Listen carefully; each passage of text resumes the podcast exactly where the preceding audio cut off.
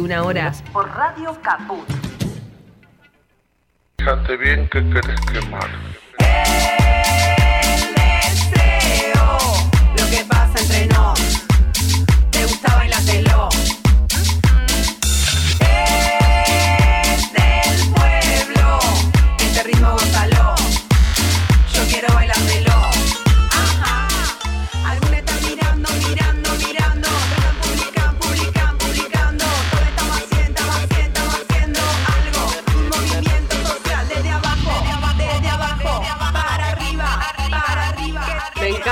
Que tengo del otro lado del vidrio, que como corresponde para operar este programa, está agitándola eh, bien gedientamente, un verbo nuevo que acabo de inventar. Esto es Código Transfeminista, mi nombre es Natalia Mastrangelo, del otro lado está eh, Santorum. Eugenia, perfecto, la pronuncié perfecto. Ya está, ya está, ya lo tengo. Está acompañada de alguien al lado que yo nunca pregunté quién era. Nue- nuevo operador, Chini, nuevo operador acá en Radio Caput, así que también le damos la bienvenida a Código Transfeminista. Eh, desde el estudio Chicha Mariani intentamos deconstruir el patriarcado eh, radial y no radial, eh, el sistema heterosis binario capitalista patriarcal de este mundo y de este país. Así que te invitamos a que si querés comunicarte con nosotros para hacerlo conjuntamente, te comuniques por WhatsApp al 11 65 16 44 46. También puedes seguirnos en las redes, obviamente. Somos Radio Caput en Facebook, arroba Caput Radio en Instagram, eh, arroba Caput Radio en Twitter y en YouTube, por supuesto, también estamos. Y Código Transfeminista también está en todas las redes. Y por si todavía no lo recibís, tenés que suscribirte a Infosiberia, que es el noticiero por WhatsApp que sale desde esta bella casita con parlantes todas las mañanas de manera totalmente gratuita. Si vos agarrás el teléfono, agregás el número 11 39 41 23 03 todos los días, y mandás un mensaje, todos los días te va a llegar totalmente gratuito, como te dije, sin blindaje mediático, el noticiero, eh, para estar informada de que es muy importante. Así que sin más preámbulo, sin más preámbulo que... Sin más preámbulo que, muy bien, sí, qué genia, telepatía. Vamos con una canción, así te armás un fernet, un mate, te destapas una fresca, haces lo que tengas que hacer, pero te preparas para escuchar esta hora de Código Transfeminista.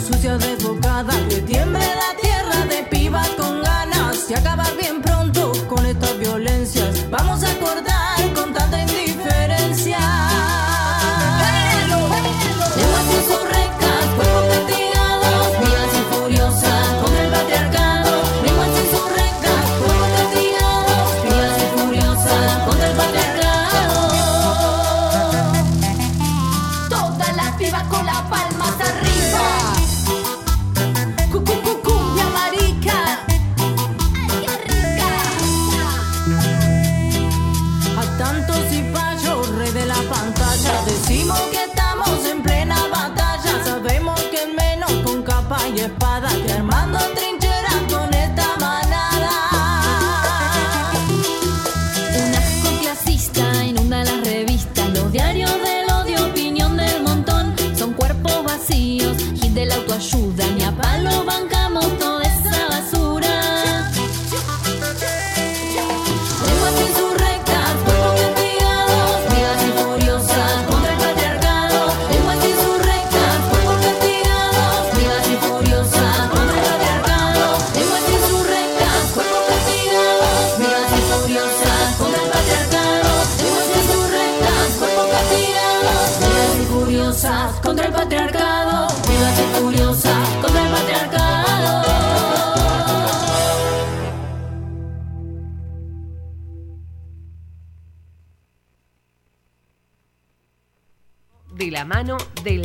Noé Pérez, desde Genérica, Periodismo de Género, en Código Transfeminista.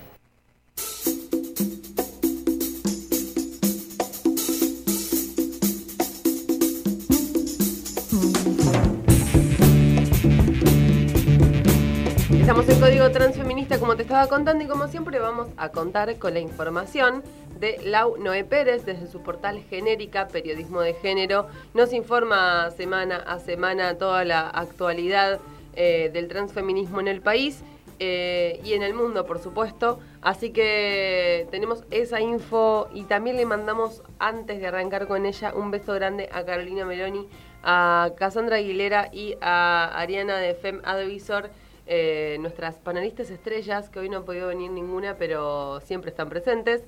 Y de paso, cañazo que estamos de saludos, voy a saludar a lo de Néstor, a ver si se tiene una picada para las pibas, ¿no? Y el pibe acá, que hay hambre, son las 9 de la noche, estamos bancando la parada. Néstor, tráete unas empanaditas, una picadita. No pedimos mucho, con poquísimo nos arreglamos, con poquísimo. Así que bueno, eh, me está diciendo, me está diciendo Auge, que no va a poder salir Lau. Eh, ¿Pasó algo? Un inconveniente técnico. Bueno, dale, no hay problema. ¿Te parece poner otra canción para seguir con nuestra invitada del día de hoy, invitada radial, invitada virtual, eh, a quien vamos a llamar a entrevistar? Estoy hablando de Alicia Monzón. Eh, así que quédate que nosotras mientras vamos comunicándonos con ella.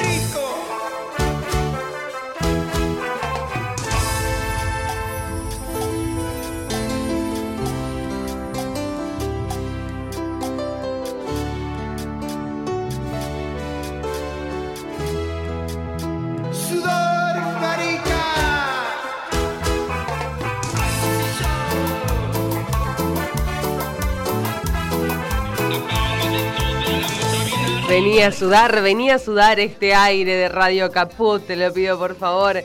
Eh, esto es el sudor marica, por supuestamente. Así que espero que se hayas podido preparar el Fernet, que te hayas podido como poner tranquile, porque eh, vamos a comenzar con la información del día de hoy. Y estoy hablando de la entrevistada eh, que tenemos ya en el teléfono, es Alicia Monzón. Hola Alicia, ¿cómo estás? Hola, buenas noches Natalia, ¿cómo te va? Buenas noches. Eh, bueno, muchas gracias por, por atendernos al teléfono, por darnos la entrevista. Gracias a ustedes por el espacio y es una manera de difundir, así que les agradezco un montón.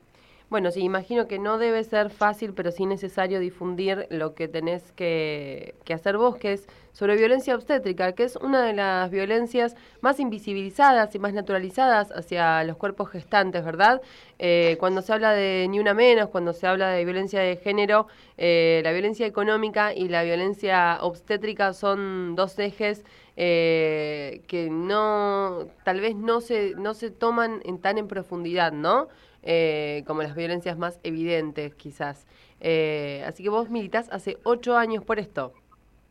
Sí, así es. Desde el año 2012, que, que fue el año en que, en que fui a parir, eh, yo soy de Jardín América Misiones, fui a, fui a parir a, a mi primer hijo en un hospital público de Jardín América. Eh, y bueno, yo confié, como es un hospital público, confié en los médicos, me hice todos los controles, mi embarazo fue totalmente normal y fui como cualquier mujer a, a simplemente a parir. Y bueno, eh, lamentablemente tuve que volver 20 días después a mi casa con mis brazos vacíos y siendo otra persona. Y, y bueno, eso es lo que me llevó a que, a que ahora sean casi ocho años de, de lucha y de, de tratar de que no le pase a nadie más. Así que no es nada fácil, pero bueno, la, sigue este camino largo. Es una forma de, de reconfigurar o, o- o quizás eh, resignificar lo que te pasó, ¿verdad? Llevarlo a la Sí, lucha. sí, Eh, sí. Alicia, para la gente que, que no sabe de, de tu caso, eh, bueno, vos sos de Misiones, eh, fuiste víctima, como dijimos, de, de violencia obstétrica, sos activista en, momento, en este momento para erradicar esta violencia. Eh, pero ¿qué fue puntualmente lo que te sucedió en tu embarazo o en tu parto eh, que vos consideraste o, o- o- que es violencia obstétrica, mejor dicho? Sí, mira, yo creo que muchas personas por ahí consideran que, que o sea, la violencia obstétrica eh, conlleva muchas prácticas o muchos muchos maltratos, no solo psicológicos, sino también físico.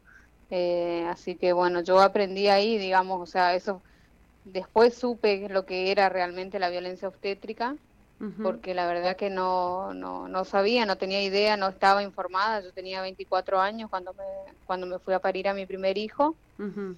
Y bueno, para mí era ir y parir porque, bueno, yo lo quería tener de manera normal. Y fue el 31, el 30 de agosto del año 2012 cuando ingresé a la guardia del hospital de Jardín América Misiones. Sí. Justo llegó mi obstetra a las 7 de la tarde. Eh, ella solamente pasaba por ahí y bueno, estuve, estaba yo ahí, así que me revisó, me dijo, me dijo que estaba con tres de dilatación y que esa noche iban a ser mi hijo, que los dos estábamos bien porque mi embarazo fue normal. Sí. Eh, así que bueno, me dijo que ella no se iba a poder quedar, preguntó quién estaba de turno y una enfermera le dijo que estaba la doctora Ada Pieper. Sí. Eh, así que bueno, ella le dijo a la enfermera que esa noche yo iba a parir, que los dos estábamos bien que, que por favor me atendiera. ¿Esto a qué hora fue, Así me dijiste? bueno. A las 19 horas fue Sí. cuando me internaron.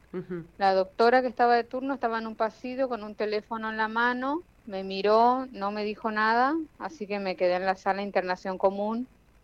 Eh, y bueno, en ese momento no dejaron entrar a mi mamá, a nadie, o sea, quedaron en sala de espera. Es muy importante recalcar que todo esto es violencia obstétrica porque tenemos derecho a estar acompañadas en el trabajo de parto Totalmente. y en la- el parto y en una cesárea porque nosotras querramos, o sea, ya Claro, de entrada. Y aparte, este destrato de mirarte y no atenderte eh, también es violencia obstétrica porque te está negando la atención y te está haciendo un desaire que más que un desaire no es una cuestión de cordialidad, sino que está ejerciendo en ese momento eh, su papel como médica y no no lo está no lo está ejerciendo como corresponde. no, no, no. La verdad que muy, muy, mucho que de- dejan mucho que desear en ese sentido como profesionales, entre comillas. Eh, Bueno, sobre todo porque uno va a esperar atención en un hospital. Uno no va por, por gusto o porque nos gusta ir a molestar. Claro, Eh, exactamente. así que bueno. eh, Entonces no yo, dejaban entrar a tu mamá ni a nadie y qué fue lo que sucedió. no, yo me comunicaba con mi hermana y por mensaje de texto Sí. y bueno, hasta que iban pasando las horas, eh, llegó las dos y media de la noche, entró otra chica con un trabajo de parto más avanzado que el mío, fue y parió y nació su hijo. eh, por lo tanto, el de seguridad le dijo a mi mamá que era mi hijo el que había nacido. Entonces mi mamá preguntó, le dijeron que era Benjamín, Benjamín se llamaba mi hijo, eh, y no era así porque yo seguía en sala de par en sala de, de internación común, nadie me fue a revisar, hicieron cambio de enfermería, nadie se acercó a, a revisarme, a verme, a controlarme de, de cómo, cómo iba el proceso. Así que bueno, eh, toda la familia de esa chica que fue a parir a esa hora estaba afuera en sala de espera junto con mi familia. Eh, digo esto porque ellos son testigos ahora en mi causa de cómo sucedió todo y aparte porque por las horas de la noche el hospital queda un silencio total y, y después en- cuando iban pasando las horas, eran las 3 de la mañana, yo me levanto y me dirijo a la sala de enfermería donde estaban las enfermeras tomando mate y me preguntan qué querés. Entonces le- les digo que por favor se acerquen a revisarme porque yo sentía que no podía más de dolor. Se acercó la enfermera Laura, Laura González, me revisó y me dijo que estaba con 10 de dilatación, que mi hijo estaba por nacer. ¿Cómo hiciste para acercarte hasta ahí con 10 de dilatación? Eh, caminé como pude hasta allá, me dirigí como pude y, y bueno, necesitaba porque yo como era primeriza no tenía mucha información, Claro. eh, no sabía cómo llamarles a la enfermera ni nada, no, ni No, es que aparte, podía agarrar. claro, me parece que deberían estar un poco más en vigilia, ¿no? Si hay personas que Mm, están eh, en ese estado. Sí, pero claro, pero ahí en ese sentido, en ese hospital es como que somos personas que molestamos, entonces como que no. Eh, así que bueno, eh, la, enfermera me dice, ¿qué ropa le vas a poner a tu bebé? Pone la ropa de Benjamín en la silla de rueda y me hace ir caminando hasta la sala de partos y lleva la ropita de mi hijo en la silla de ruedas. Recién ahí entra la doctora Ada Pieper Sí. Y bueno, me sube a la camilla, empiezan a hacer todo lo que es el, el protocolo, digamos, de que una mujer tiene que subirse a la camilla, qué sé yo, ponerse en posición de parto O sea, y ahí no la empieza la, agresión verbal. No la- o sea, ya no están respetando eh, la ley de parto respetado. eh, No. Desde el momento en que no te preguntan cómo querés parir, vos en qué posición fisiológica te sentís más cómoda y exigiéndote No. una posición en la que para vos no es fisiológico hacer fuerza ni pujar. Ya No, no. arrancamos, digamos, vamos a ir recalcando porque hay muchas personas que capaz no conocen la ley eh, y lo que, lo que corresponde y lo que no, y esto también es importante recalcarlo, ¿no? Sí, sí, así es. Pero bueno, nosotros como, como víctimas y como nos ponemos en manos de, de, de los doctores, eh, o sea, tenemos que hacer lo que nos dicen ellos, porque son ellos lo que suponemos que saben. Exacto, claro, claro. Hay, hay Eh, una relación, hay, hay una hay una asimetría en ese momento, en esa relación de poder, porque obviamente que el médico es el que tiene el, el poder en ese momento sobre tu cuerpo, sobre tu vida, la de tu hijo. ¿Qué vas a hacer? ¿Te vas a revelar?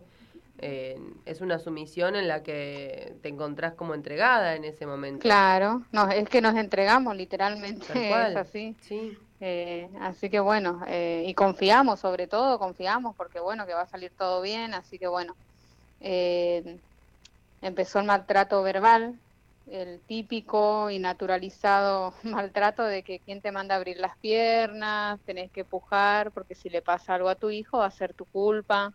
Ah, no, o bueno, sea, una, una, una manipulación terrible. Así, Sí, de esa manera querían que vos generaras oxitocina y estuvieras en un ambiente lindo como para que te den ganas de pujar y eh, en un ambiente con ese tipo de violencia. Aparte, ya, ya quedó muy viejo el para qué abriste las piernas. O sea, me parece que no tiene absolutamente nada que ver. Eh, es demasiado ya lo que estás contando para este punto. Y sigue, ¿no? Sí, sí, eso sigue y bueno, eh, así que bueno, eh, yo me sentía sola porque no habían avisado a nadie de mi familia, eh, empecé a sentirme muy incómoda por el, por el trato que estaba recibiendo de la doctora y de las enfermeras, eh, y bueno, desde el principio que la doctora me reventó la bolsa, porque no, yo no había roto bolsa, me reventó la bolsa, eh, me empezaron a poner oxitocina, Discúlpame, ¿te Eh, preguntaron si querías que te rompieran bolsa? no, no, no. Eh, así que bueno, Otra violación de los derechos más, ¿no? Sí. O sea, el sí, consentimiento informado mínimo, no te pido la ley de parto respetado, pero por lo menos el No, no. consentimiento informado del paciente de preguntar lo que vas a hacer, si está de acuerdo, porque es su cuerpo, no es el tuyo. sí. Eh, así que bueno, eh, me decían que pujara porque si le pasaba algo a mi hijo iba a ser mi culpa. Entonces era más la presión que yo tenía también de que encima que era primeriza, no tenía tanta información, eh, Claro, yo tenía mucho miedo que le pase algo a mi hijo. que- claro. Entonces Te dicen que tu hijo se va a morir, ¿qué no- vas a hacer? Obviamente que Ajá. vas a hacer caso y sentirte... Sí, así que bueno, fueron más o menos, no sé, eh, las primeras pujadas que no, no podía y me sentía recansada y, empezaron, la doctora me hizo una episiotomía sin anestesia, sin preguntarme también. Y fue ahí donde empecé a desangrarme. Aparte, yo vi cuando mi líquido salió, quedó debajo y resalto esto porque después eh, hay otras cosas que contar. Y bueno, me empezaron a, iban pasando las horas, le decía que por favor, mi, yo sentía que no podía parir eh, normalmente. Entonces le digo, doctora, por favor, hágame una cesárea porque van pasando más de media hora, mi hijo no se había coronado, estaba ahí encajado como para nacer y no podía nacer.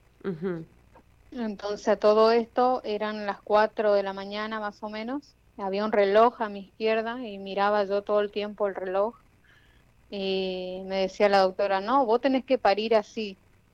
Eh, ¿Quién te manda a abrir las piernas? Todo el tiempo eso. La obstetra diciendo eso. No, no era una obstetra, es una médica clínica.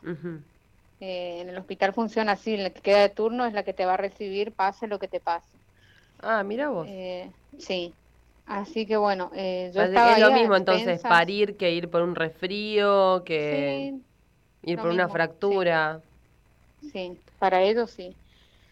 Así que bueno, eh, la doctora se sentó, agarró el teléfono, empezó a llamar a los cirujanos y bueno, nadie respondía hasta que mandó a un, el chofer de la ambulancia que fuera a buscar a uno de los cirujanos. O sea que no para había cirujanos, toda- por eso no te querían hacer la No. cesárea. No, no. Eh, tendría que estar uno ahí de guardia, pero no sé, la verdad que no, no entiendo ese punto de cómo no cumplen, digamos, con sus funciones como corresponde. Para esa hora de la mañana estaba toda mi familia afuera, junto con la otra familia, la chica que había parido antes, y Mm. las puertas del hospital fueron llaveadas por el de seguridad, porque puso llave a todas las puertas del hospital. Eh, y a mi mamá le iban y le decían que yo estaba bien, que estaba todo bien. Así que bueno, eh, a las 4 de la mañana llegó el cirujano, entró a la sala de partos y mientras tanto la enfermera y la doctora estaban alrededor de, mi, de la camilla donde yo estaba y cruzada de brazos y hablando entre ellas. Y el- entra el cirujano que se llamaba Oscar Temoli y Mm. me pregunta si tengo plata. Me dice, ¿tenés plata? Y le digo, doctor, en estas condiciones en las que estoy, yo ahora no tengo, pero mi familia está afuera. Yo mañana puedo conseguir lo que usted me pida, pero yo necesito que por favor lo salve a mi hijo porque hace una hora que estoy acá. Y él no puede nacer. Entonces el doctor se toma el trabajo de dirigirse hasta la sala de espera, donde estaba mi papá, va y le pide plata a mi papá. Mi papá le dice que por favor me salve a mí, a mi hijo, y le, le ofrece una moto y le ofrece dinero en ese momento, no sé la cantidad, y le dice, le promete que al día siguiente le iba a conseguir lo que él le pedía, pero que por favor salvara a su nieto y a su hija. El médico cirujano eh, vuelve muy enojado a la sala de partos y me mira muy de cerca en la cara y gritándome me dice, yo a vos no te voy a hacer la cesárea porque tu papá no tiene un peso. Y se sienta al lado de la doctora y empieza a reprocharle de por qué lo había metido en eso y qué sé yo. Eh, mientras tanto yo estaba ahí, digamos, en posición con Benjamín ahí que no podían hacer, yo desangrándome, empezaron a hacerme transfusión de sangre con sangre congelada. Eh, y mientras tanto iban pasando las horas, yo había ingresado a las 3 de la madrugada a la, a la sala de parto, eran las 4, 4 y media, Te dejaron ahí, o sea, porque no tenías plata, claro. no les importaba si te morías ahí en la camilla, básicamente. No, no, Y no, para nada. discúlpame, eh, de esta persona que hablas, ¿sabes el nombre del cirujano? Oscar Temoli. Oscar Temoli, perfecto, hay que tener Sí. muy en claro estos nombres. Y te hago Sí. una pregunta, eh, ¿qué cifra creí que, que quería, pretendía? Digo, más allá de que es absolutamente aberrante que te haya hablado de esa manera, que te haya hablado de números en una situación así. Digo, porque parece que quería sacar todo lo que podía, por lo que me estás contando. No, no es que había un número cierto. Tampoco. No, o sea, la un- verdad un- que no. un- un- no, no, no solo en un médico, era un trucho, era un canalla. Claro, aparte de todo porque es un hospital público, o sea, no sé cómo... Claro. No, no, no, no entiendo nunca supe la cifra que le pidió a mi papá porque tampoco fue específico nunca. La- le dijo mi papá eso. eh, Una moto no, le me- alcanzaba. Una moto y no sé cuánta plata le ofreció mi papá y le dijo que al otro día le iba a conseguir lo que él le pedía. Entonces el médico volvió enojado y me dijo eso. Bueno, y Eh, entonces... En ese entonces eh, pasaron, pasó un rato más, empezaron a discutir con la doctora ahí en, la sala de parto y mi mamá, junto con, con los familiares de la otra chica y con mi papá, o sea, lograron hacerle entrar a mi mamá por una puerta trasera del hospital hasta donde yo estaba porque se escuchaban mis gritos, en el silencio de la noche se escuchaban mis gritos, mi llanto y estaban todos desesperados porque las puertas estaban llaveadas, menos esa puerta de atrás que ellos lograron entrar. Que ¿Esto queda es legal? Digo, que cierren un hospital. ¿Es legal que te encierren en No. un lugar de esta manera? No, no. Yo creo que en ningún O sea, lugar. violaron todas las leyes que podían, como Sí. médicos, como obstetras, como institución, eh, todo. Sí, así que bueno, cuando mi mamá ingresa a la, a la sala de parto, mira y dice, ¿qué están haciendo con mi hija y con mi nieto? Y que, que hace cuánto tiempo me tenían ahí, me, agarra de la mano y me dice, hija, hace fuerza, me dice. Yo le digo, yo no tengo más fuerza, mami, le digo. Estaba totalmente desangrada, la doctora seguía haciéndome episiotomías porque pensaba que eso iba a facilitar más el canal de parto, cuando en realidad yo estaba perdiendo mucha sangre, me seguían haciendo transfusión de sangre eh, se, se, como es, se convirtió en un clima muy tenso, muy, muy incómodo, muy, muy violento.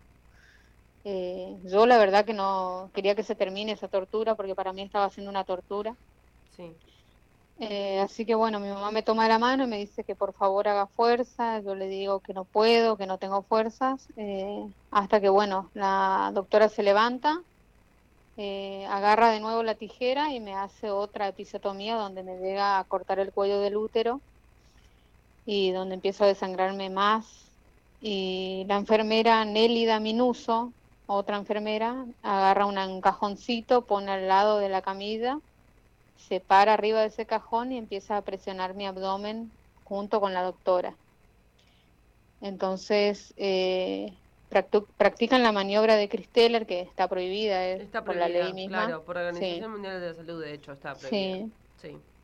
Entonces me hacen parir así a la fuerza. La doctora lo saca a mi hijo, él nace, lo estira, él nace vivo, está ahogado porque eso pasó a las 5 y 40 de la mañana, cuando yo ingresé a las 3 de la mañana.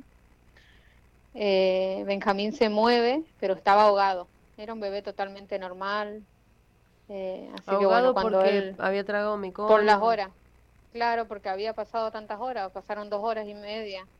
Yo había ingresado a las 3, eran las 5 y 40 de la mañana. Así que la doctora lo estira y le suelta el cordón umbilical a mi hijo.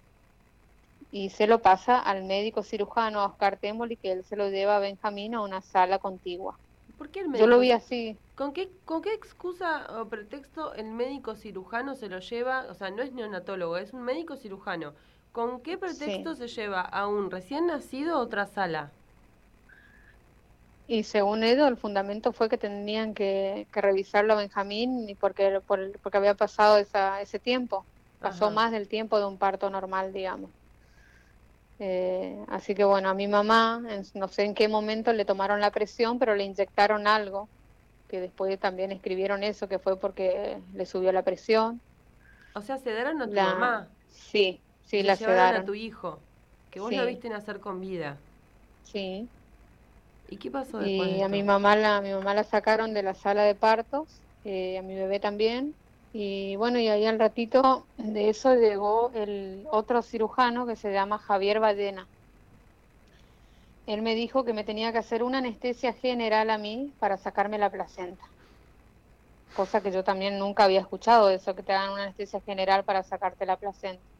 Claro. Así que bueno, me durmieron y, y bueno, y cuando me desperté eran las ocho y media de la mañana del 31 de agosto del año 2012. Y estaba sola en la sala de parto, con las, con las piernas, así como ingresé en esa posición que paría mi hijo, así me dejaron. Y bueno, totalmente sola. Y bueno, empecé a, pedir que me sacaran de la sala. Y entra, eh, eran las seis y media, ocho y media cuando me desperté. eh, a las seis habían hecho el cambio de turno de enfermeros, así que entró Rosa, Escalada y Alejandro Hein, que eran otros enfermeros. Y ellos me llevaron hasta la sala de inter- internación común, donde cuando yo ingreso, porque me despierto y estoy lúcida, pero empiezo a sentir mucho frío, no siento mis manos, de tanto frío que tenía, eh, me empezaron a poner muchas mantas y cuando ingreso a la sala de internación común la veo a mi mamá que está sedada en una cama, sin hablar, sentada. Y ahí ingresan todos mis familiares en la sala de internación común. Entonces mi papá automáticamente dice, yo no la veo bien a mi hija, quiero el traslado a la ciudad de Posadas, donde hay un hospital de, de alta complejidad. Y mi papá manda a traer una estufa de mi casa y me pone al lado porque veía que yo no estaba bien. Y el director del hospital, con un termo en sus brazos y el mate, dice que mi estado era normal, que yo me iba a recuperar, que no era necesario el traslado. y Mi papá me quería llevar a toda costa. Entonces le dijeron a mi papá que si él me sacaba y me pasaba algo, iba a ser responsabilidad de él. Mientras me acomodaba en el suero y demás, y yo veía que mis familiares estaban alrededor de la cama, escucho que una enfermera pregunta, ¿ella sabe que el bebé murió? Y cuando abro Adelante mis tuyo, ojos, adelante tuyo Sí. además. cuando abro mis ojos, miro a mi hermana y mi hermana le dice no con la cabeza. Entonces vuelvo a cerrar mis ojos y bueno, fue así como me enteré que mi hijo había muerto. Eh, mi papá se desespera, entonces se dirige a la comisaría de Jardín América y, va y cuenta lo que había pasado y el oficial le dice que él tenía que calmarse porque si no lo iban a meter preso, porque él no tenía ninguna prueba para acusar a los médicos. Mi papá se tuvo que tranquilizar y retirarse. Y no tenía otro recurso más que llamar a una radio local y pedir mi traslado públicamente porque dijo que a su nieto ya lo habían matado y que él no quería perderme a mí también. Y fue la única manera de que, de que se lograra mi traslado a Posadas. A lo que tuvo llegar, a lo que tuvo que llegar tu papá. Sí. Digo, las autoridades de este lugar, ¿para qué están? O sea, porque esto, lo que, el nosocomio que vos que me estás describiendo, es un lugar de tortura más que un lugar, un, un hospital, un lugar para tener un hijo, un lugar para ir a atenderse. De hecho, perdóname, te iba a preguntar justamente qué pasó después de, de- de tu traslado eh, con, con tu hijo, porque hay muchas partes de la historia que no cierran y que son muy extrañas. Eh, tanto la sedación a tu mamá como tu sedación, eh, ¿no? Es Como, Sí, sí, mucho para, para pensar y para dudar también, porque no eh, es algo de, que la policía, aparte en estos casos, es que aparte la policía en estos casos suele estar acomodada también. Hace, hace un año creo que entrevisté a Aixa eh, Rossi, que le mando un saludo, que estuve hablando con ella también sobre esto, eh, que le, le pasó que le sustrajeron a su bebé. Y no te estoy hablando de hace 10 años, estoy hablando de hace 3, 4 años. Digo, esto sucede. Es muy importante que la gente sepa también esto, ¿no? Eh, porque siguen teniendo las mismas maniobras, eh, no te dejan estar con compañía, si exiges compañía eh, inventan alguna excusa, te sedan, eh, ¿no? Te aíslan de alguna forma. Eh, ¿Qué es lo que sucedió? O sea, ¿te entregaron el cuerpo? ¿Cómo fue esto? Porque puede haber sido también por la historia que vos relatás, eh, que, que hayan querido robarte el bebé, me parece. No sé, es una hipótesis arriesgada, apresurada mía, capaz, eh, pero me parece que lo que estás contando condice mucho con eso. Eh, sí, la verdad que a mí se me cruzaron muchas cosas por la cabeza también después de que de que de volver a mi casa. Eh, bueno, ese día del 31 de, de agosto me, de- me trasladaron en la ciudad de Posadas y en ese momento me atendieron varios médicos donde una de las de las obstetras me, me presionó el abdomen y, y vio salir un líquido y me dijo que necesitaban hacerme una ecografía urgente. Eh, y bueno, me la hicieron y me dijeron que tenían que operarme de urgencia porque tenía restos de líquido y placenta en mi interior. Y me dijeron que ellos no me garantizaban la vida porque yo me estaba recuperando de una anestesia general anterior y que tenían que volver a hacerme otra y que, eh, que mi cuerpo era un colador en ese momento porque me habían cortado el cuello del útero y me estaban haciendo transfusión con sangre congelada y de- y demás. Eh, yo entré con el diagnóstico de shock hipovolémico desde Jardín América, ¿Qué es eso? así que, y que había perdido mucha sangre. Ah, ok. Perfecto. sí, más del 50% de, sí. Una Entonces locura. me dijeron, me dijeron con quién quería hablar, así que lo hicieron entrar a mi papá y le dijeron lo mismo, que ellos no me garantizaban la vida y bueno, le hicieron firmar el, el papel eh, para que me puedan operar. Así que bueno, después de la cirugía de, urgencia me derivaron a la unidad de terapia intensiva donde pasé una semana con pronóstico reservado.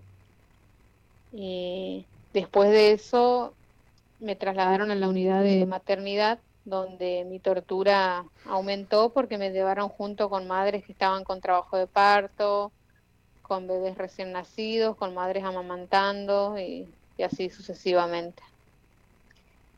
Eh, mientras tanto, yo estaba en Posadas con la mitad de mi familia y la otra mitad de mi familia en Jardín América esperando que le entregaran el cuerpo de mi hijo porque una amiga de la doctora Pieper, que se llama la doctora Ledesma, eh, le hicieron la autopsia a mi bebé, pero por pedido de la doctora Pieper.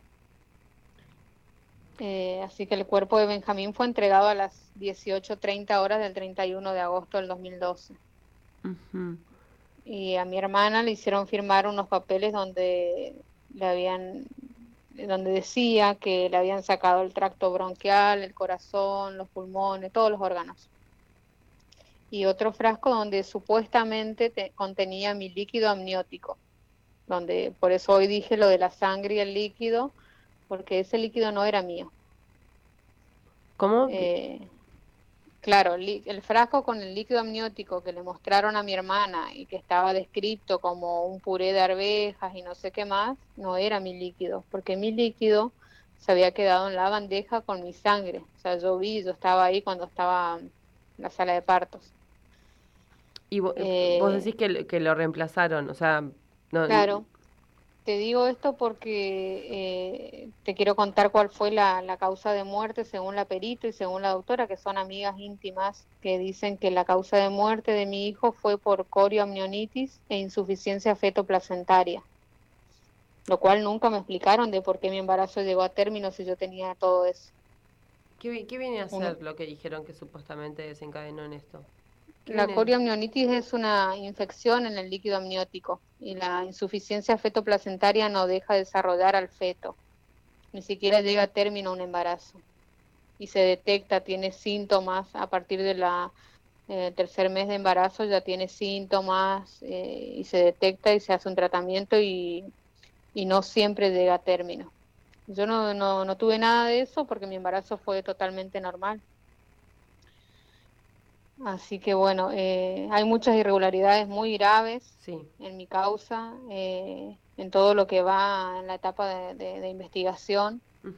Y ¿Cómo avanza eso en ese sentido? bueno, a lo que a lo que quería llegar era que al mes siguiente de lo que me pasó a mí en el 2012, 30 días después, justamente le pasó lo mismo a otra mamá. Y al bebé de esta mamá no le hicieron la autopsia y la causa de muerte fue la misma. Entonces, cuando yo fui a plantearle a eso al juez de la, de la causa, me dijo que yo me tenía que callar la boca y que a él no le interesaba, que si yo quería tenía que pagar para hacer un ADN.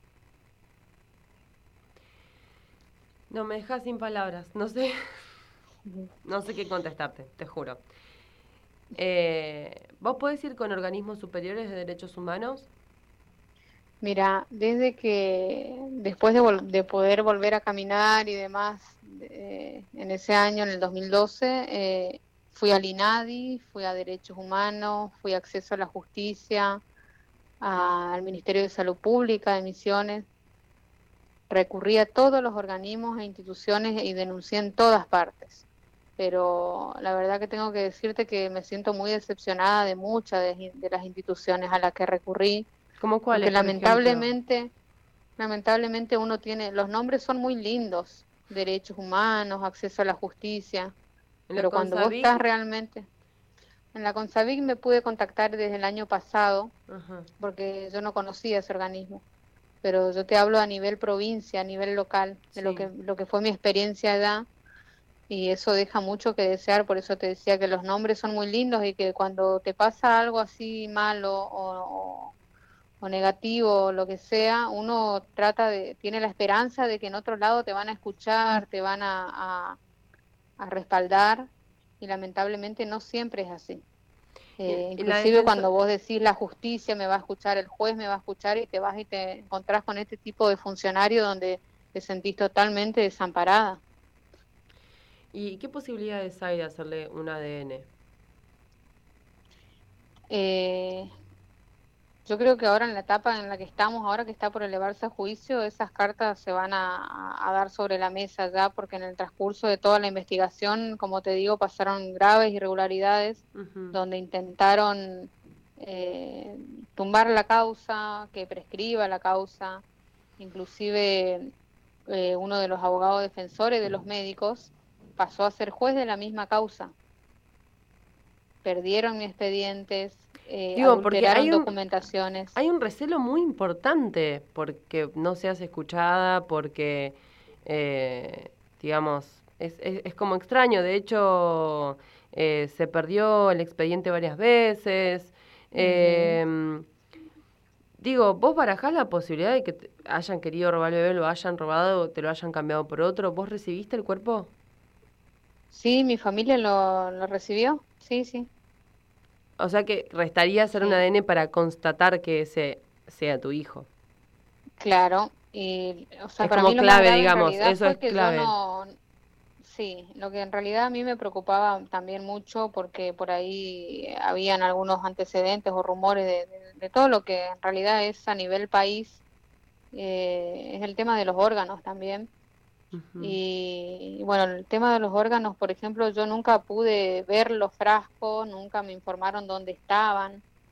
Y cuando se extravió, entre comillas, mi expediente, eh, había una foja que nunca existió en el 2015, que fue esa, de que informaban de que los, los, los frascos con, que contenían los órganos de Benjamín fueron desechados como residuo patológico en el 2015. Esa foja nunca estuvo en el expediente. Entonces, cuando vos planteas todo eso al, al juzgado, al- a los que trabajan allí, todo el tiempo te corren con que eh, no, no saben, no, nunca está de turno, no- o sea, como que pidieron licencia, la fiscal vive de licencia, el juez renunció, hay otro juez que es subrogante, que nunca está, que nunca tenía conocimiento de mi causa, que nunca me dejaron llegar a él, esas fueron sus palabras, y que últimamente yo tenía que agradecerle al juez subrogante porque él salvó mi causa. Eh, cosas así. Estas Sí. personas siempre hacen, tratan de que encima estés agradecida de lo que Sí, la revictimización Sí. es impresionante. es Eh, increíble. Realmente es muy, debe haber sido, deben haber sido ocho años muy desgastantes, me imagino, porque además todas las secuelas que vos debes haber tenido físicamente después de esto. sí, sí, sí, sí, así es. Así que bueno, yo la verdad que eh, todo este camino que recorrí, la verdad que no fue fácil, pero yo, yo sé que tengo la verdad no solamente en, en mi cuerpo y con la prueba de que mi hijo no está conmigo y trato de que esto no le suceda a nadie más, aunque eso no está en mis manos. Eso tiene que haber una, una voluntad no solamente política, sino también de, del profesional de que esto no, no ocurra más, porque no ninguna mujer se merece, ninguna familia se merece esto de, de te vas con la ilusión de volver a tu casa con tu hijo y, y te pasa esto. Eh, o te hacen esto porque tampoco es algo ocasional, Claro, no, no fue un accidente, digamos. Sí, sí, sí. Bueno, Alicia, la verdad, gracias por volverlo a contar. Debe ser muy difícil cada vez que lo contás. Eh, yo también soy víctima de violencia obstétrica como tantas personas, tantas personas gestantes en este país. Eh, gracias a la suerte o no sé a qué, tengo a mi hijo por suerte. eh, Y eso siempre te da esperanzas, así que yo te agradezco muchísimo la lucha que vos llevas hace ocho años, porque no debe ser nada fácil, pero sin dudas comparto ese sentimiento de que no querés que a nadie más le pase lo mismo que a vos, porque fue tan horrible que no lo querés que pase, eh, no, no querés que lo pase nadie más, eh, y eso es súper valioso, eh, y creo que, que es eh, una gran manera de honrar la vida de tu hijo. Eh, Sí, sobre todo darle el mensaje a, a la- a la- a las que están padeciendo todo este tipo de violencia, que se animen a hablar, que no se callen y que no las amedrenten, porque en las ciudades como esta, que son pueblos chicos, las amedrentan porque no tienen otro recurso donde ir. Claro. Entonces le dicen, vos me, vos me denunciás y yo no te atiendo más o te quedás sin atención, sin... Entonces lo que, lo que les animo a las mujeres de que traten de, de que por ahí conozcan sus derechos, que se tomen un tiempito, lean la ley, más allá de que los médicos saben lo que no tienen que hacer, porque ellos conocen perfectamente la ley. Pero Sí, estaría y- bueno que nosotras también estemos informadas. No solo conocer los derechos, sino además, eh, y lo más importante, no dejarse de amedrentar, que es esto que dijiste, ¿no? Porque a veces una conoce sus derechos, pero en ese momento eh, se vulnerabiliza ante las manipulaciones, ante el momento mismo hormonal que está pasando y se deja, digamos, manipular por esta gente del mal. Eh, así que es importante también aprender a plantarse en esas situaciones y entender que, que el poder y que la decisión sobre nuestros cuerpos y sobre la vida, de, la vida de nuestros hijos es nuestra y que nadie puede venir a obligarnos a hacer nada ni estar en un lugar que no eh, deseamos ni nos sentimos cómodas. eh, que todo el tiempo, a cada segundo, es momento de gritar, de escapar, de, de lo que sea de esa situación. eh, de cambiar de Ojalá que- médico, de cambiar de obstetra, ¿no? También, porque a veces es como, uh, no, pero ya estoy en tal Sí. semana, no, ya está, cambialo. Si vos tenés indicios de que esta persona no es idónea para traer tu hijo al mundo, ayudarte va a traer a tu hijo al mundo, eh, siempre es momento de cambiarlo. Sí, yo creo que también eh, las personas que están formadas ya desde varios a- que vienen con la metodología por ahí de antes, eh, tendríamos que apuntar por ahí a, lo, a las Actualizarlos. facultades de medicina, sí, Sí, eh, de que cambien la metodología, la enseñanza y, y demás, porque de ahí también viene toda la enseñanza, los patrones de cómo naturalizan tanta violencia y tanta agresividad hacia los pacientes. Y bueno, y más que nada porque nuestra ponemos nuestra vida y nuestra muerte en manos de, de profesionales, entre comillas. Así que bueno, eh, animo a que, a que las mujeres se animen a hablar y a denunciar cuando sufran cualquier tipo de violencia. Y bueno, sobre todo porque tendría es, que ser un momento único el nacimiento, el- el- sobre todo la elección de traer un hijo al mundo y elegir cómo traerlo. Tal Y cual. bueno, así que bueno, eh, Gracias, Alicia. Yo espero que estemos en contacto y tener novedades positivas eh, al respecto. Así que te agradezco mucho, te mando un gran abrazo. Eh, te estábamos escuchando todos con mucha atención acá. Todos te mandamos un gran abrazo. bueno, Y- muchas gracias. Y sobre todo, muchas gracias por tu activismo, por tu lucha eh, y dejar este mensaje de que no nos callamos más. Bueno, muchas gracias a ustedes por el espacio, así que bueno, saludos a, a toda la gente que me acompaña siempre. Así que bueno, muchísimas gracias y te mando un abrazo también. Abrazo, Alicia. Bueno, eh, esta fue la, la historia, una historia más, se podría decir, se puede decir, de violencia obstétrica eh, de nuestro país. Como dije cuando empecé la entrevista, es una de las violencias más solapadas, más naturalizadas. eh, en, en, por lo menos en Argentina, en Latinoamérica. De hecho, les, recomiendo una página donde recopilan este tipo de historias eh, y el impacto, digamos, que tienen eh, en cada país de Latinoamérica en eh, el parto robado, eh, donde pueden meterse y, bueno, interiorizarse un poco más sobre el tema, que es lo importante para y lo clave para empezar a cambiar esta gran problemática que tenemos, eh, de la cual tanto no se habla. Sobre todo para este 8M es una buena consigna para hacer.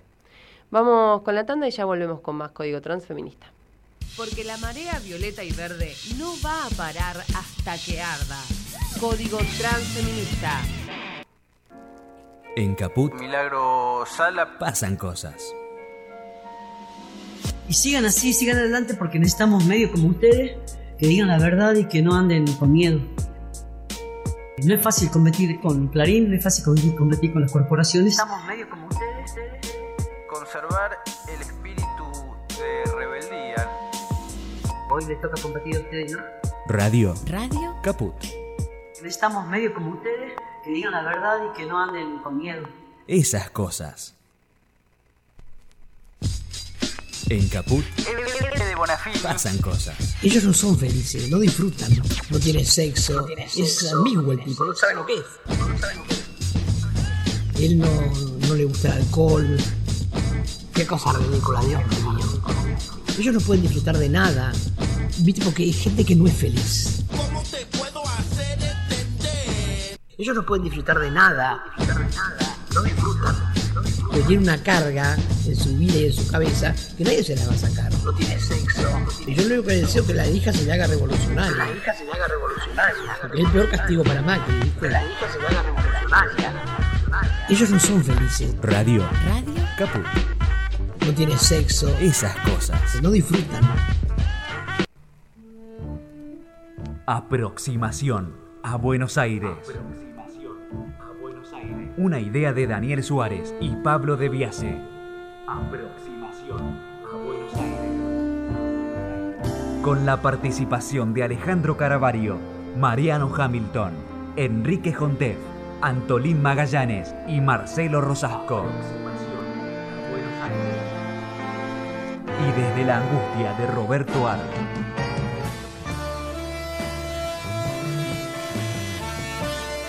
Aproximación a Buenos Aires. Los sábados a las 13. Aproximación a Buenos Aires. En Caput. Mándanos un WhatsApp. ¿Qué? ¿En qué momento?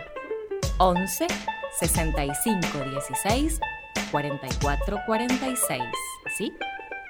No le gustó. Yo le dije a dos, pero. ¿Va de nuevo? ¿O querés que lo digo de a uno? Ok. Mándanos un WhatsApp. 11 6516 4446. Ahora sí sabes si no andan. Basta, usan andan. ¿Qué? Me perdí. ah, me lo dijiste, el otro lo dije al revés, ¿eh? Mándanos un WhatsApp. Mándanos Sarasa y Noticias. 11 6516 4446. Mándanos un WhatsApp. Como las brujas que no pudiste quemar, vas a arder. Código Transfeminista. Ya quedan pocos minutos de programa, pero pudimos llamar por suerte a una de las referentas de la campaña nacional por el derecho al aborto legal, seguro y gratuito. Estoy hablando de Marta Rosenberg. ¿Cómo está Marta? Le habla Natalia Mastrangelo. Hola, ¿qué tal? Muy bien, gracias. Muchas gracias por atendernos. Eh, Gracias a ustedes. Queríamos tener un pantallazo de- del proyecto de ley eh, de este año, eh, las perspectivas que tienen ustedes en, lo macro, digamos, y también cómo han recibido eh, esta iniciativa de Alberto Fernández que habló sobre el aborto legal y el proyecto que ellos van a presentar propio. Mira, lo hemos recibido con mucho, con mucho, este, entusiasmo en el sentido de que es la primera vez, es un momento histórico, porque es la primera vez que se presenta desde el Ejecutivo una, un proyecto de, eh, de, legalización del aborto voluntario. Nosotros tenemos nuestro proyecto, el que presentamos en el año, el año pasado, en el 19, que es un proyecto nuevo. Venimos presentando proyectos de legalización del aborto desde hace eh, 15 años prácticamente. Hemos presentado ya ocho veces Claro. proyectos. Y el, el que se presentamos el año pasado es un proyecto como son los nuestros, son proyectos elaborados colectivamente eh, por Horizontalmente, además. Horizontalmente y por personas expertas y por foros de discusión muy participativos también este y el, en el del año este en el del año 19 eh, se reelaboró eh, teniendo en cuenta muchas de las cuestiones que fueron aprobadas en la media sanción que tuvo el proyecto en el año anterior, en el 18, que tuvo media sanción de diputados. Claro. El proyecto es un proyecto muy muy elaborado nuestro y la verdad es que estábamos muy contentas de que la postura política del, del presidente sea a favor de la legalización y que decida hacerlo un eje político importante como, como define en su discurso de, de apertura de las de las este, actividades parlamentarias y esperamos, no conocemos el proyecto que va a presentar y esperamos que tengamos muchas coincidencias y que salga un proyecto eh, eh, que contemple las cuestiones que tiene el nuestro, que es un es un proyecto que garantiza este la interrupción voluntaria del embarazo eh, en, en las primeras 14 semanas de la gestación y después de, esa, de ese plazo por las causales que ya son legales en nuestro código penal desde el año 1921 y este y que eh, genera eh, algunas este, situaciones en donde eh, se, se, se digamos facilita el acceso al, aborto y facilita la realización ¿no? el cumplimiento se debe cumplir en los cinco días sucesivos este a la, al pedido de la persona este y no es obligatorio pasar por ninguna instancia de asesoramiento o o, eh, o este cómo se llama eh, bueno, se me... Quiero ayudarla con la palabra, pero no sé qué quiere. No, este, se llama... Eh, se llama conversatorio, no, Ah. la- la- las, los los servicios que se dan en donde se da información o se Asesoría. provee algún sí alguna asesoría.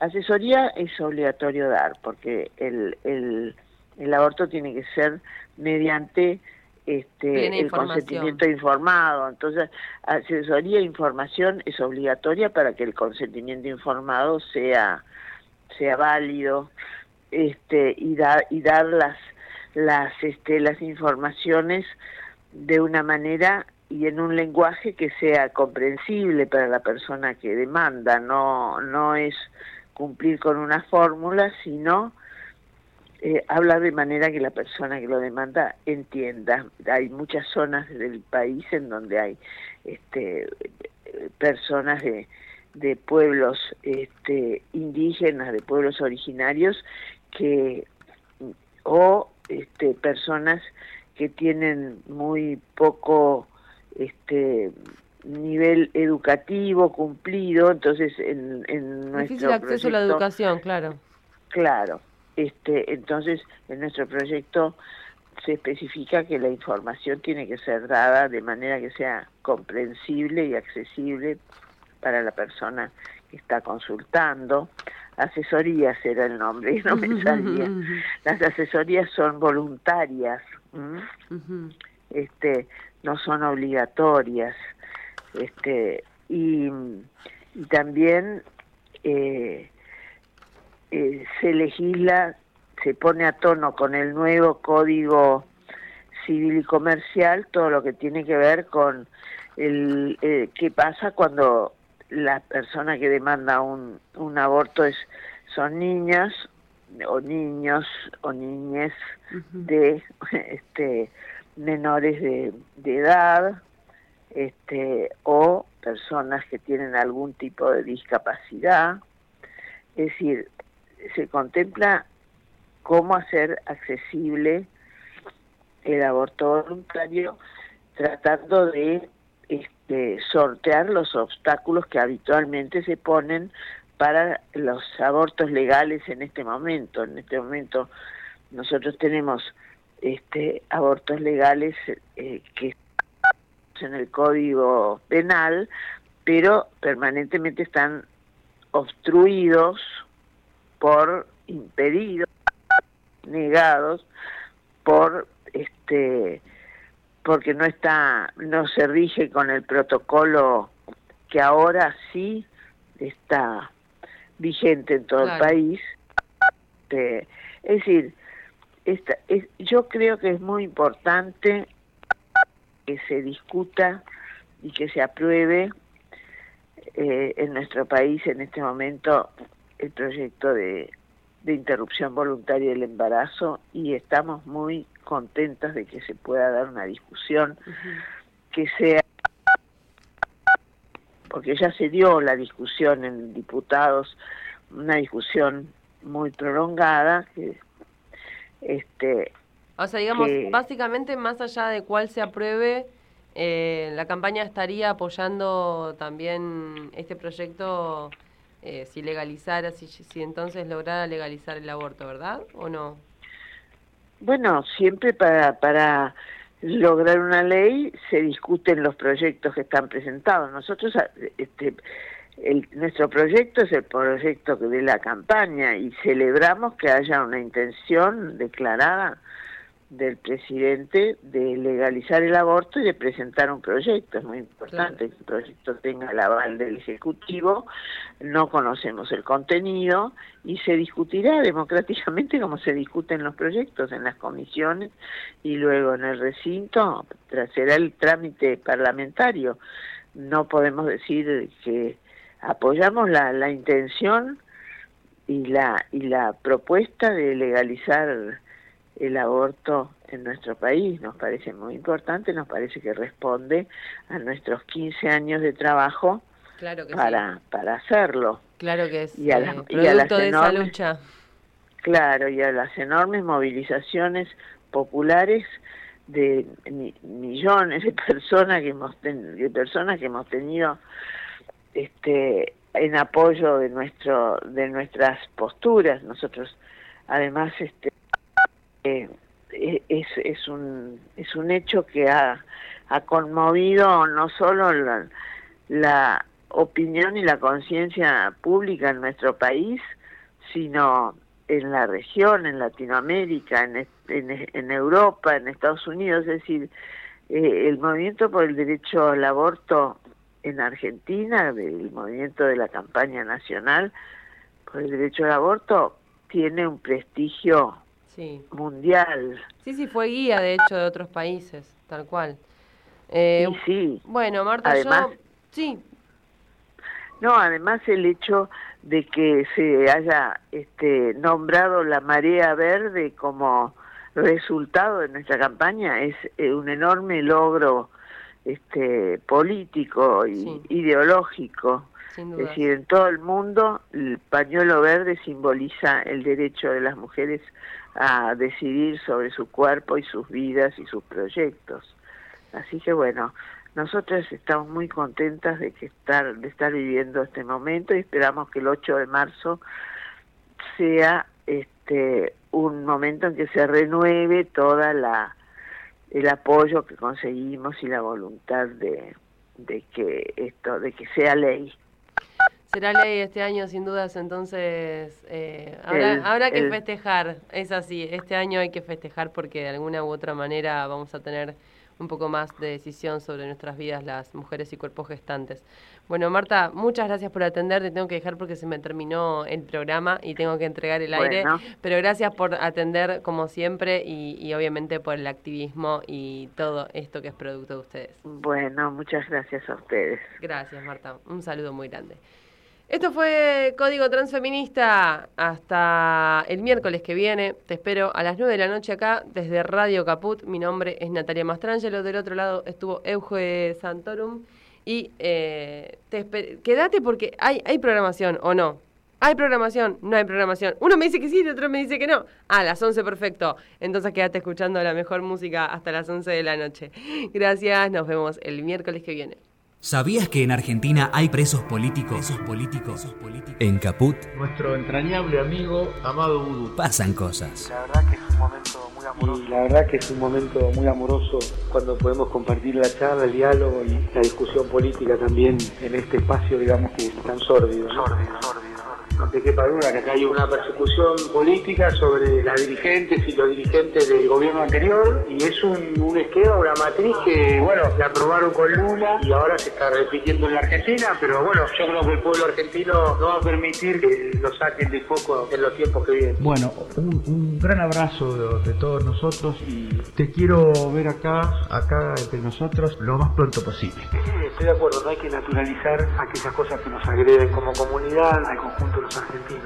Nuestro entrañable amigo, amado, amado, amado. Te mando el abrazo grande, hasta la próxima que tomemos mate con facturas allá. Radio. Radio. Caput. Estamos que estamos. Un fuerte abrazo. Abrazo. Muchas gracias. Esas cosas.